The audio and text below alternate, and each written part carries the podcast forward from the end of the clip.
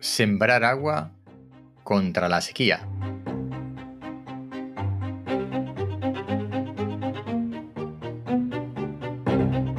Hola, soy Ignacio de Miguel, esto es El décimo hombre, porque cuando nueve personas están de acuerdo en algo, una décima debe llevar la tesis contraria. Te recuerdo que este podcast de ciencia y naturaleza está dentro de la red podcastidae.com, una red de podcasts de ciencia y naturaleza muy interesantes que te sugiero que visites para escucharlos. En el tema de hoy, sembrar agua contra la sequía. Parece un titular llamativo esto de sembrar agua, pero es algo que se hace.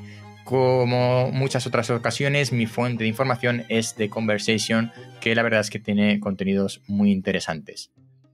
Gracias a este medio he descubierto lo que se llama acequias de careo, que se llevan a cabo, por ejemplo, en la zona de Sierra Nevada en el sur de España.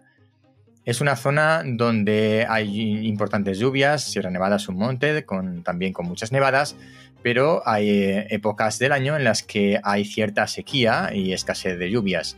Lo que se hace con estas acequias de careo es, eh, que son una especie de canalizaciones en, el suelo de forma natural, sin ningún tipo de elemento artificial, en las laderas de alta montaña, a través de las cuales se conduce el agua para que se vayan filtrando en los acuíferos que después más adelante, en épocas de menos lluvias, em, se puedan explotar estos acuíferos en zonas más bajas. De tal manera que favorecemos la inyección de agua, la entrada de agua em, en las zonas altas y que en vez de que vaya por escorrentía, y de esa manera van a acuíferos subterráneos que después son explotados en épocas en las que es más necesario el agua porque hay menos lluvias.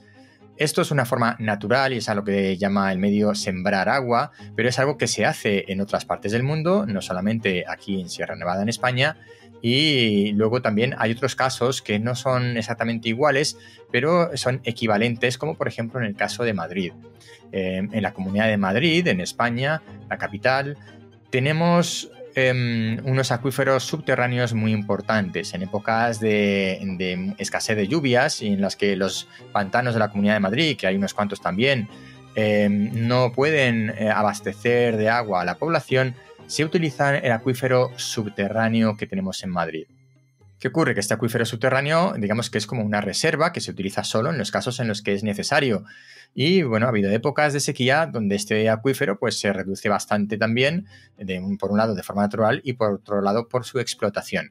Una de las cosas que se hace en Madrid es que cuando hay excedentes de agua em, eh, de superficie por épocas de grandes lluvias, se canaliza ese agua hacia el acuífero subterráneo para ser rellenado, de tal manera que siempre se intenta conservar que el acuífero subterráneo de Madrid esté lo más lleno posible para las épocas malas. En el fondo es un poco esta filosofía, esta idea de ayudar a la naturaleza a rellenar estos acuíferos subterráneos para cuando nos hagan falta. Así que en determinadas zonas y circunstancias se puede sembrar agua para luego cosecharla. Este ha sido el episodio de hoy. Como siempre, las referencias en las notas del programa. Si no te has suscrito todavía, suscríbete en tu aplicación de podcast favorito. Si estás en YouTube, dale a la campanita. Esto es El décimo hombre. Nos vemos pronto.